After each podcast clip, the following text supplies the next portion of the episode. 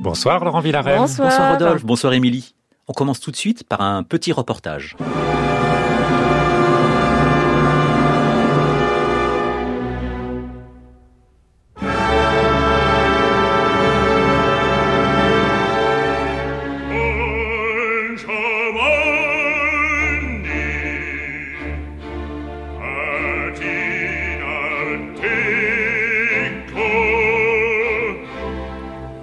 Vous écoutez bien le journal de la création et c'est le final de Don Giovanni de Mozart que nous entendions, car j'étais la semaine dernière au festival Musica de Strasbourg, le grand rendez-vous des musiques d'aujourd'hui, et Musica présenté en collaboration avec l'Opéra du Rhin la première mondiale de Don Giovanni aux Enfers du compositeur danois Simon Sten Andersen. Vous connaissez l'histoire? Euh, on a entendu On en a entendu parler, parler, ouais, des trucs, beaucoup Tout le monde en parle. Alors Oui. que se passe-t-il pour Don Giovanni après qu'il a été jeté aux Enfers? Vous savez? Non. Bah non. Eh ben alors justement, Simon Sten Andersen transforme tout l'opéra du Rhin en enfer avec des vidéos très impressionnantes. Alors personnellement, j'ai trouvé ça plutôt amusant, potache, mais très autoréférentiel. Alors plutôt que de vous donner mon avis mitigé, je me suis précipité vers quelqu'un dans le public qui a apprécié le spectacle. J'avoue, j'ai pas choisi au hasard car je le connaissais. C'est le philosophe Lambert Dousson, auteur d'ouvrages sur Boulez et Stockhausen, et j'ai l'impression que son opinion résume assez bien les réactions du public de l'opéra du Rhin, qui a très bien accueilli le spectacle. Je me suis beaucoup amusé. Euh, Il y a une virtuosité euh, dans la mise en scène, dans la dramaturgie, dans le collage euh, de références. Après, moi, je suis pas du tout un amateur d'opéra ou un connaisseur d'opéra, donc je reconnaissais pas tout. Mais je reconnaissais un petit peu les tubes. je trouve ça très, très, très beau, la manière dont s'articule la scène, l'arrière-scène, euh, les bas-fonds de l'opéra. Euh, je sais pas, il y a aussi un petit jeu avec le, la structure de l'opéra, les techniciens, les chanteurs, la musique. Vraiment, ça m'a, ça m'a beaucoup, euh, beaucoup plu. Outre Don Giovanni aux Enfers, Musica présentait une autre pièce, et cette fois c'était un chef-d'œuvre ancré dans notre époque. Aww. Aww. Aww. Is it okay to say? Aww. Is it okay to say? Aww. Is it okay to say? Is it okay to say white supremacy in white spaces? Can we get to the bottom of this? Is it okay to say bottom? Uh, is it okay to say? Is it okay to say? Is it okay to say? Is it okay to say? Place du compositeur américain Ted Hearn était présenté à Musica et c'était un énorme choc. C'est un oratorio qui parle de la gentrification des villes et sur la notion d'espace, selon qu'on soit noir ou blanc, aux États-Unis. Le résultat est d'une intelligence dramatique exceptionnelle et musicalement c'est un collage d'une grande modernité.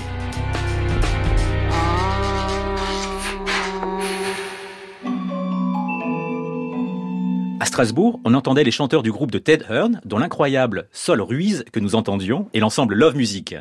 On a interrogé Stéphane Roth, le directeur du festival Musica. Stéphane Roth, j'ai l'impression que Place de Ted Hearn, c'était une œuvre que vous vouliez donner absolument. Ah oui, absolument. J'ai découvert Ted euh, il y a quelques années. Euh, Place, c'est une pièce de 2018. Euh, quand l'album est sorti, j'ai vraiment été, j'ai eu un- une sorte de choc. Euh, croisement des influences, de la soul, euh, de la musique contemporaine, euh, une musique à la fois écrite, improvisée. c'est quelque chose de très très rare. Et je suis très heureux qu'on ait pu en faire la première française ce soir. Ted Hearn à Strasbourg, comment ça s'est passé? C'est quelque chose de très particulier, c'est une attitude, que ce soit Ted Hearn ou ses, ses musiciens. Euh, c'est la coolness. C'est des musiciens qui ont une grande tendresse entre eux et qui est communicative, énormément d'énergie. J'avais très peur, je dois dire, parce que la pièce est assez complexe à monter et euh, j'étais vraiment épaté de leur capacité euh, à s'investir et aussi de la capacité de Ted Hearn à diriger.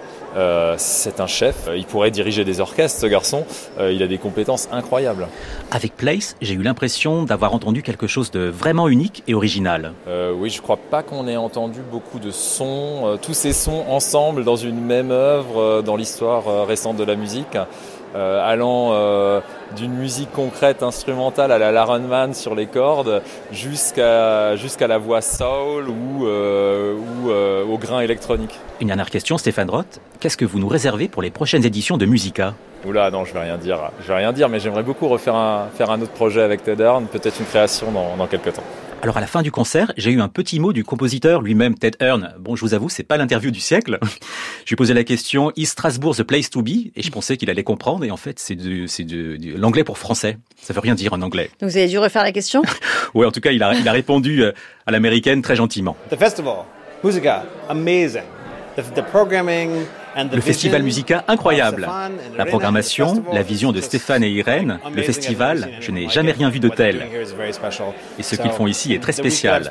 Ma semaine passée à Strasbourg a été divine. J'adore Strasbourg. New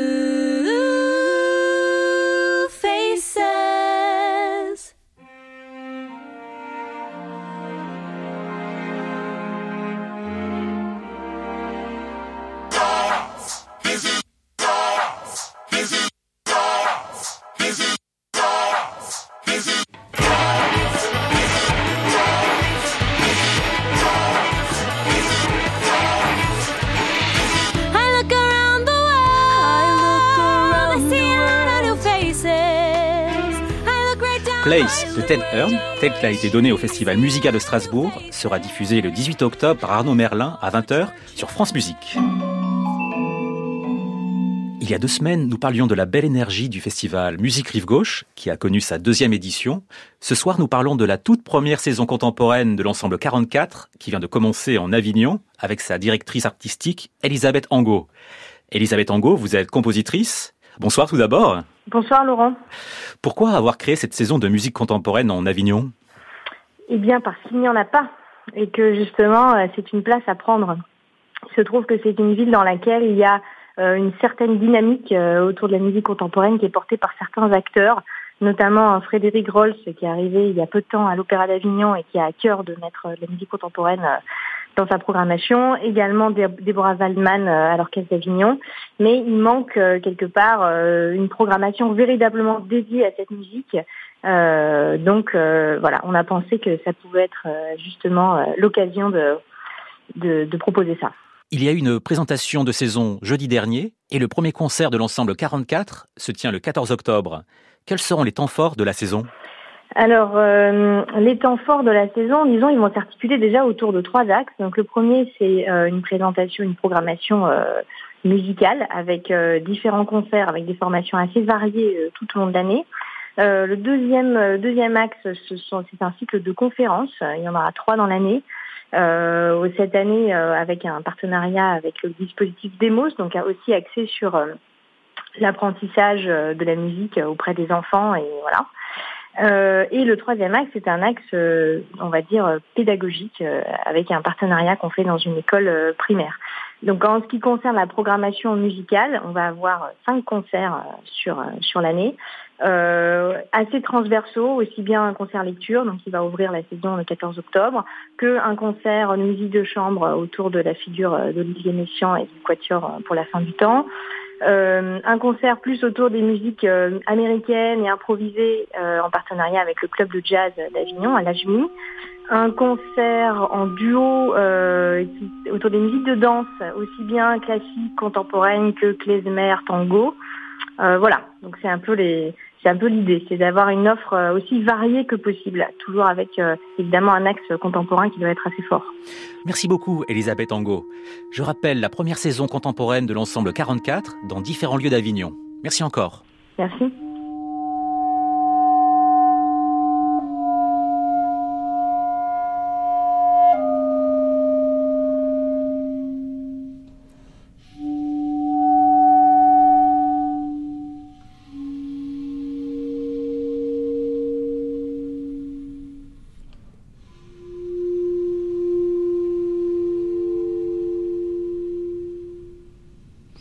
Termine ce journal par un beau festival organisé par le GMEA d'Albi, River Run, le grand rendez-vous des musiques expérimentales à Albi et Toulouse du 1er au 7 octobre.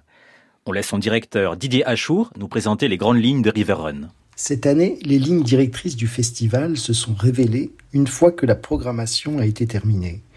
Je les ai en quelque sorte découvertes a posteriori. Il y a tout d'abord la présence de plusieurs ensembles, Modelo 62 des Pays-Bas et SIM, un collectif d'improvisatrices de Bruxelles, à qui j'ai non seulement demandé de jouer en ensemble, mais aussi proposé à quelques-uns et quelques-unes de leurs membres de jouer en solo. C'est le cas par exemple du solo de la violoniste Clara Levy ou du guitariste Elliot Simpson qui rendra hommage à Clarence Barlow.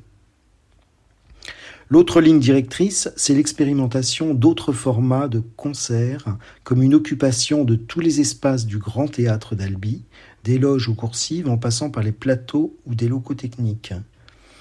C'est aussi des micro-concerts pour tout petits groupes de spectateurs à base de lutherie végétale qui sont joués très proches des oreilles. Finalement, ce sont des lignes directrices que je perçois moi, mais je ne doute pas que le public saura y trouver les siennes. Didier Achour a parlé de Clarence Barlow, un compositeur installé en Allemagne qui nous a quittés cet été. Vous le connaissiez? Non, Non. non, non, mais la lutherie végétale pr- très proche de Je mes sens que vous oreilles. allez à Albi, oui. Alors, Barlow était un ami de Claude Vivier, l'auteur d'une musique algorithmique, une musique envoûtante, comme cette Until pour cette guitare, qui sera jouée à Albi.